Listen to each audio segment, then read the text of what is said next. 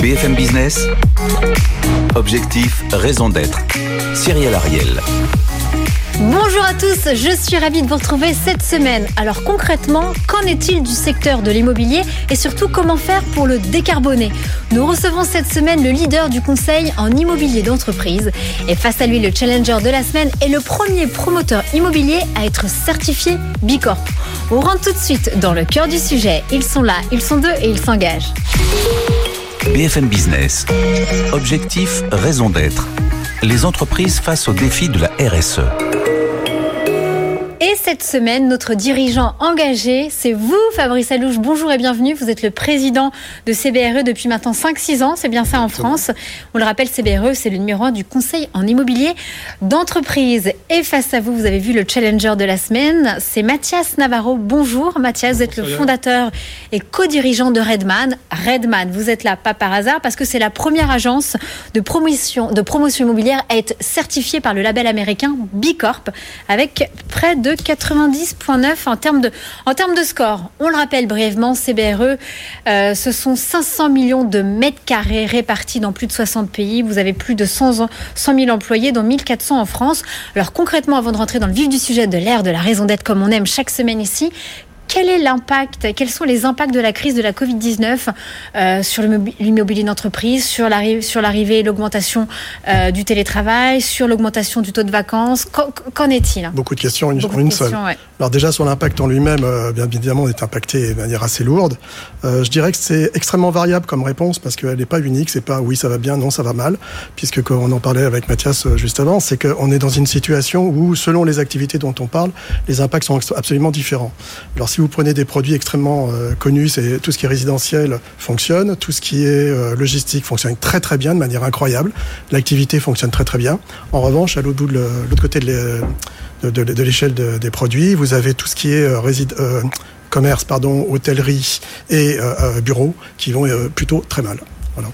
Alors aujourd'hui, en tant que leader de l'immobilier, euh, du conseil en immobilier, sur votre site, on parle de politique environnementale. Vous publiez un rapport tous les ans sur le développement durable, mais de manière concrète. Euh, pourquoi ne pas vous engager vis-à-vis de la loi Pacte, à inscrire une raison d'être dans vos statuts, ou ah. carrément peut-être de faire une démarche Bicorp? On le rappelle, Bicorp, c'est américain. Votre siège est à Los Angeles. Peut-être, pourquoi pas? Vous êtes quelqu'un qui allait beaucoup plus vite que moi, ce qui est assez rare.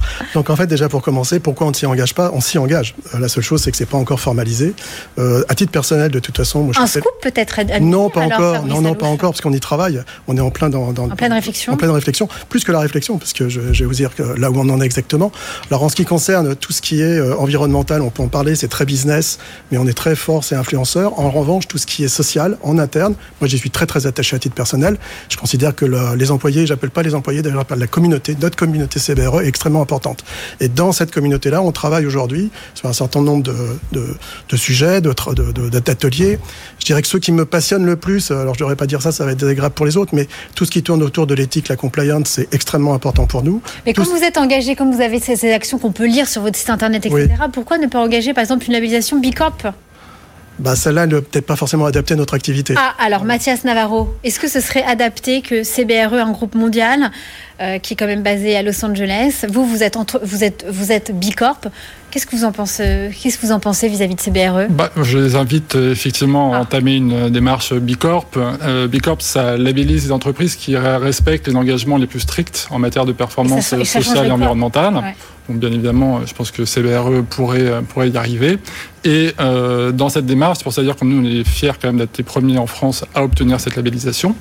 Et pour l'obtenir, il faut se confronter effectivement à la réalité de ces engagements et sortir du déclaratif. Il faut se confronter aussi aux autres entreprises parce qu'en fait, on a la comparaison avec ceux qui font un peu les best practices du marché. Et donc, c'est hyper intéressant de voir ce que font les autres pour pouvoir, pour pouvoir progresser.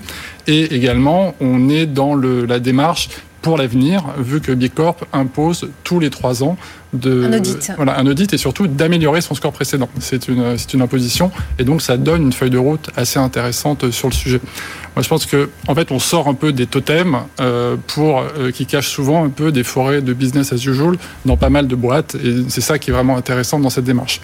Après, moi j'ai vu effectivement sur le site de CBRE qu'il euh, euh, y avait une déclaration comme quoi euh, CBRE était une entreprise neutre carbone depuis 2010. Donc je pense que ça c'est hyper intéressant en termes de démarche.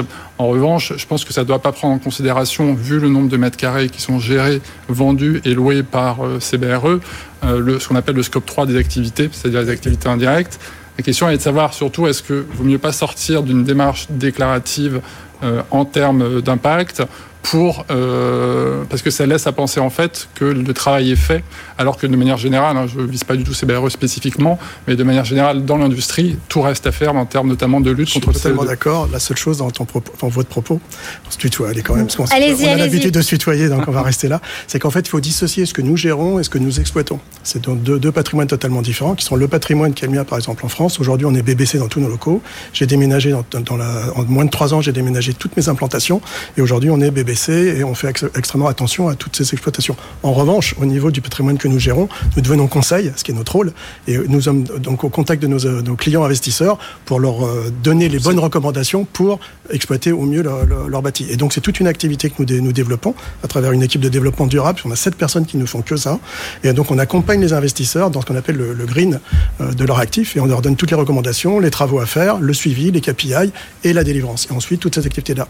Et on peut même basculer et faire évoluer la conversation vers les entreprises, puisqu'on travaille essentiellement beaucoup pour les entreprises. Et aujourd'hui, dans le cadre de, l'ESG, on travaille énormément avec eux pour leur donner ou les, ou les aider à construire tout le scénario qui va leur permettre d'optimiser leur patrimoine dans ce sens. Et donc, on, est, on pourrait s'inscrire dans la démarche Bicorp. Peut-être que vous viendrez nous, nous en parler, J'en parlerai à mon président, mais je pense que vu, l'avancée qu'ils ont aux États-Unis, ils vont me regarder d'une manière différente. je suis d'accord. Vous êtes le premier acteur de l'immobilier que l'on reçoit dans Objectif Raison d'être et on en est ravi. Et vous avez également beaucoup euh, de choses à faire en termes de transition verte, comme d'ailleurs dans tous les secteurs. Et vous êtes notamment attendu en termes de rénovation énergétique de vos bâtiments que dans lesquels vous êtes en gestion pour lutter contre notamment les passoires énergétiques. Et on voit bien que les villes sont bien évidemment au cœur de cette problématique, car 70% de la population mondiale vivra en ville d'ici 2050. Et le plan de relance accorde 6,7 milliards à cette rénovation énergétique. Qu'en est-il chez vous, CBRE Qu'est-ce que vous allez en faire? Alors d'abord, cet argent ne va pas, va pas vers nous. On sait, mais, mais, je vais transformer votre question dans la manière qui est la, mon activité, parce que je le répète, je ne suis que le conseil de, de, de, ces gens qui vont donc exécuter ces travaux. D'ailleurs, Mathias les exécutera forcément très bien. Ce que je veux simplement dire là, c'est que nous, notre mission vis-à-vis de nos clients, c'est de leur donner toutes les recommandations et les moyens d'optimiser leur bah, patrimoine. Pour lutter contre ces passoires énergétiques. Ce que nous faisons, alors bien, oui, enfin, il n'y a pas que des passoires énergétiques. Mais ce que nous, nous, ce que nous faisons, c'est que nous travaillons avec eux, nous faisons les audits nécessaires pour leur faire comprendre quels sont les travaux à mettre en œuvre pour optimiser leur bâtiment, et ensuite de passer. Alors, on parle de bâtiment PEPOS, on parle d'économie. Là, en ce moment, il y a le décret tertiaire qui est en place. Aujourd'hui, ça, ça, nous donne beaucoup de travail. Donc aujourd'hui, le décret tertiaire, vous le savez. Réduire de 40% la consommation énergétique des bâtiments d'ici 40, 50 et 60% en, 2050. Voilà, c'est ça.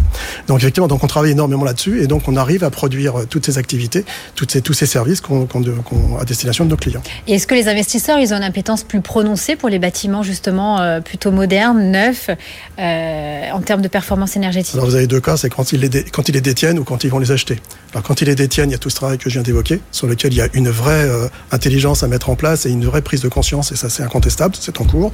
Et en revanche, au niveau des acquisitions, effectivement, ils préfèrent des immeubles neufs labellisés, sans, sans, aucun doute. En tout cas, ils, leur donnent un, un surpricing. Mathias Navarro, est-ce plus cher pour vous, selon vous, de construire un bâtiment de bureau neuf ou de le rénover? Ben, Très clairement, aujourd'hui, euh, ça coûte. Euh, enfin, on n'a pas de réponse définitive parce qu'en fait, chaque opération immobilière est un prototype. Mais en prenant un peu de recul, ça coûte aussi cher euh, de rénover fortement un bâtiment que euh, d'en construire un neuf. Donc la tendance naturelle va être euh, pour le même prix d'avoir un bâtiment neuf. Donc ça va être une démarche assez naturelle chez les promoteurs.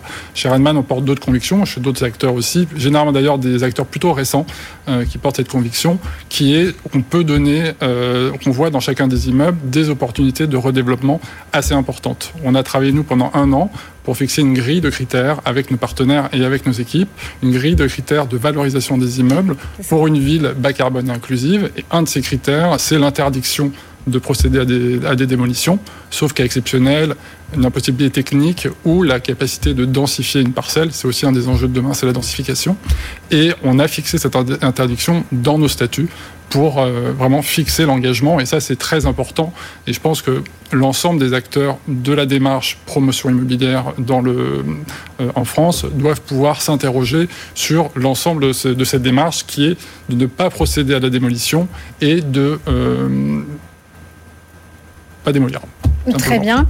L'un des fléaux. Je vais pas rajouter comme un élément assez fort, c'est que ce raisonnement il tient, mais il ne tient que dans certaines territorialités de certains secteurs, pour des raisons économiques pures. Si on s'éloigne de Paris, par exemple, euh, je ne vais pas nommer de, de, de, ville en a l'intérêt économique mérite qu'on démolisse et qu'on reconstruise purement et simplement un actif, alors que quand on est dans Paris, d'ailleurs de par le PLU lui-même, il est beaucoup plus compliqué de détruire. Oui, mais du coup, dans, la, dans, la, dans la prise en compte uniquement du point de vue économique, on ne prend pas en compte en fait le crédit carbone qui a déjà été dépensé dans la première construction. D'accord, et ça, ça dépend de la qualité de ton bâti. Voilà On va parler l'un des, c'est très intéressant. On va parler euh, l'un des fléaux quand même, euh, on va dire dans le domaine de la construction. Même si vous conseillez, on parle également du sable. C'est quand même la deuxième ressource la plus utilisée après l'eau. On en extrait 50 milliards de tonnes par an, et c'est bien évidemment le secteur du ciment qui est la deuxième industrie la plus polluante, la plus émettrice de CO2 euh, chaque année. concrètement, en termes d'engagement, vous en êtes où pour réduire cette empreinte carbone, quand vous faites du conseil forcément donc en gestion? Comment on fait quand on conseille bien noté la notion de conseil. Là, en l'occurrence, c'est dans la phase d'amont. En, en, fait, je ne vais, pas, je vais pas répondre exactement à votre question parce que je ne me sens pas spécialiste pour ce point-là en particulier. En revanche, j'ai toujours été surpris parce que j'ai les autorités anglo-saxonnes, donc j'allais régulièrement à Londres. Il ne suffit pas d'être spécialiste. Hein, Attendez, je vais, je vais répondre, je vais répondre à votre question. Ce que je vais simplement dire, c'est que quand vous allez à Londres, quand vous regardez la construction, la construction est métallique. Euh, on, fait des ordi, tout est métallique. En France, c'est 80% de nos bâtiments qui sont en voilà. béton. Et donc, c'est peut-être une évolution de la, méthode de bâtir qui nous amène. Et aujourd'hui, vous conseillez autrement? Comment vous conseillez autrement alors? Là, je porte pas de conseils parce qu'en fait, j'accompagne là, en l'occurrence. comment on accompagne autrement alors quand on sait bah, on donne, on donne ces conseils qu'on est en train d'exprimer là, et après, les, architectes ou les, entreprises euh, actent, en conséquence. Est-ce que vous travaillez avec des nouveaux acteurs quand vous, vous conseillez? On voit que Hoffman Green, ils font euh, le premier ciment décarboné avec 0% de clicker. On voit que Vinci Construction lance de nouvelles offres avec du béton euh, peu émissif. Est-ce que ça fait partie de votre développement de, rencontrer ces acteurs? Alors, personnellement, non, parce que c'est pas dans mon, dans mon ADN, euh, dans mon métier. Oui, mais on peut quand en, même. En revanche, quand Jacques. Voilà. Non, c'est pas le sujet. en, revanche, nous accompagnons euh, les thématiques de réflexion et à ce moment-là, on, on, participe à ces réflexions et on pousse ces, ces constructions. Mathias Navarro là-dessus Là-dessus, la ville bas carbone, euh, tout le monde, tout le monde l'appelle de ses voeux. D'ailleurs, il y a une association qui s'appelle Bâtiment bas carbone euh, qui, euh, qui porte un peu au sein de la communauté immobilière française ces valeurs, mais il y en a d'autres. Je pense que CBRE. Euh, oui, pourrait accueillir. Pourquoi, pourquoi CBRE ne rendre bâtiment bas carbone et Il y a Nextity et Bouygues dedans. Nous sommes, nous sommes en BBC, dans bas carbone. Pas dans l'association encore. Ah, pas dans l'association. alors, tu m'y invites, j'y arrive.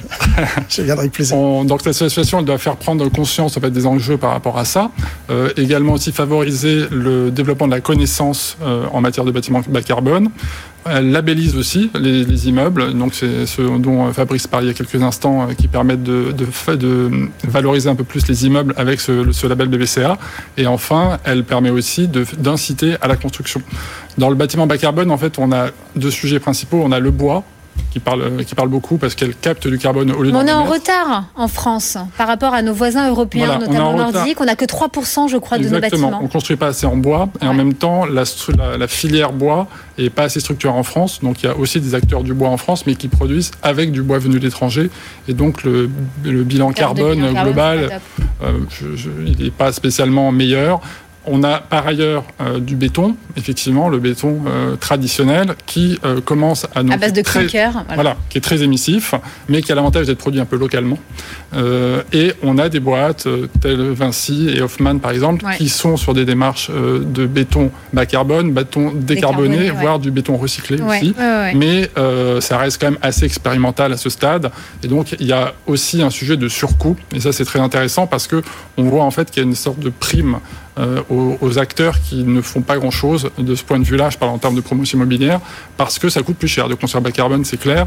Et euh, pour pouvoir euh, construire un bâtiment, il faut avoir accès au foncier. Et quand on construit plus cher, on a moins accès au foncier. Donc moi là-dessus, je suis assez partant, partisan d'une taxe qui vienne aider les acteurs du bas carbone. Après, on n'a pas le temps, mais. la, filière bois est très importante, et il faut le souligner, c'est que les essences en France ne permettent pas de pour l'instant. Pour l'instant. Mm. Merci beaucoup pour euh, cette première partie. On passe tout de suite au débriefeur de la semaine. BFM Business. Objectif, raison d'être. Le débrief. Et nous sommes ravis d'accueillir le débriefeur de la semaine. C'est Joachim Azan. Bonjour et bienvenue Joachim. Vous êtes président et associé de Novaxia. Alors quand même, il y a une annonce à faire. Novaxia, c'est la première entreprise du secteur de l'immobilier et de la finance à devenir une entreprise à mission. On en parlait au début de, cette émission. C'est développer un renouvellement urbain au bénéfice du plus grand nombre. Brièvement, ça veut dire quoi? Ça veut dire qu'on s'engage. Et ça veut dire du concret. Je vous ai amené ici une bouteille de sable. Euh, ce sable, c'est une euh, matière qui est euh, qui se ne renouvelle pas. Et tout à l'heure, on parlait de conserver des bâtiments, de pas les reconstruire à neuf. Eh bien, un projet de 40 000 mètres carrés qu'on ne démolit pas, si on ne met pas l'immeuble par terre, on économise un million de ces petites bouteilles un million de bouteilles de sable à ne pas conserver, à ne pas démolir un bâtiment. Et euh, on a souhaité aller euh, chez Novaxia très loin, puisque pour nos investisseurs, aussi bien que pour euh, les collaborateurs de Novaxia, on a organisé un vote et on a eu l'unanimité. Nous allons devenir entreprise à mission. Nous allons prendre, nous engager et mesurer cet engagement concrètement dans le temps pour faire en sorte que le renouvellement urbain soit un levier d'action très fort.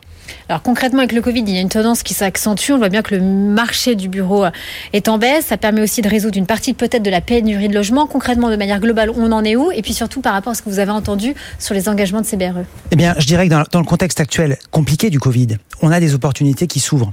Euh, on parlait tout à l'heure d'environnement avec le sable, mais on peut parler aussi d'engagements sociétaux. On a une pénurie de logements euh, dans les grandes villes. Or, du bureau avec le télétravail, avec la vacance, il va y avoir de plus en plus de mètres carrés de bureaux vides. Bien, l'idée, elle est simple, c'est de prendre des bureaux vacants, des bureaux vides, de leur donner une nouvelle vie et de faire participer des investisseurs. Nous représentons 10 000 investisseurs, petits porteurs et institutionnels chez Novaxia, pour leur faire donner une nouvelle vie à ces bâtiments vacants. Et en lieu et place des bureaux vacants, on, va installer des milliers de logements libres. Et un, un chiffre peut-être pour Quel type de profil, de famille? Les investisseurs les, logements vides. Les logements vides, alors c'est des logements qui vont correspondre à la demande aussi bien des petits et des grands logements. Le grand sujet, c'est qu'on peut doubler la fabrication de logements en France avec le recyclage des bureaux vides. Donc l'enjeu, il est majeur, c'est compliqué, c'est plus coûteux, mais ça a du sens et sociétalement, ça a un impact qui est remarquable. Et c'est ça une entreprise à mission, c'est aller chercher du sens et de la rentabilité. Alors que pensez-vous justement de, notre leader en conseil d'immobilier d'entreprise, CBRE, ce que vous avez entendu en première partie, et qu'est-ce qu'on pourrait peut-être leur suggérer?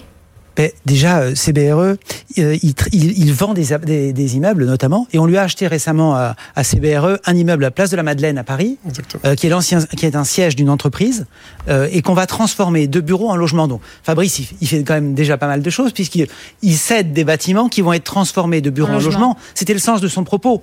Il, il est conseil. C'est aux acteurs qui sont à la manœuvre de s'investir aussi pour réaliser ce genre d'opération de transformation de bureaux en logement. Merci de rétablir ma fonction. mais, ce que, mais ce que je voudrais quand même rebondir sur la notion de bureau-logement, parce que moi, nous avons été les précurseurs dans les années mais il faut pas 95. Il ne faut pas non plus se désengager quand on dit je suis en conseil et ça ne me concerne pas. Merci de rétablir ça. Si vous ne laissez pas finir, c'est exactement ce que je vais vous dire. C'est qu'en en fait, on a été euh, les, les, premiers quasiment à transformer des immeubles de bureau-logement dans les années 95, durant la grande crise, parce que justement, on, était, on avait une problématique qui était de que faisons-nous de ces immeubles de bureau Et tous ces immeubles de bureau, la première idée qu'on a eue, bah, faisons, faisons, faisons autre chose de ces immeubles. Donc passons à la réversion. Et on a, on, a, on a transformé un nombre de mètres carrés de bureaux en logement incroyable à cette époque-là.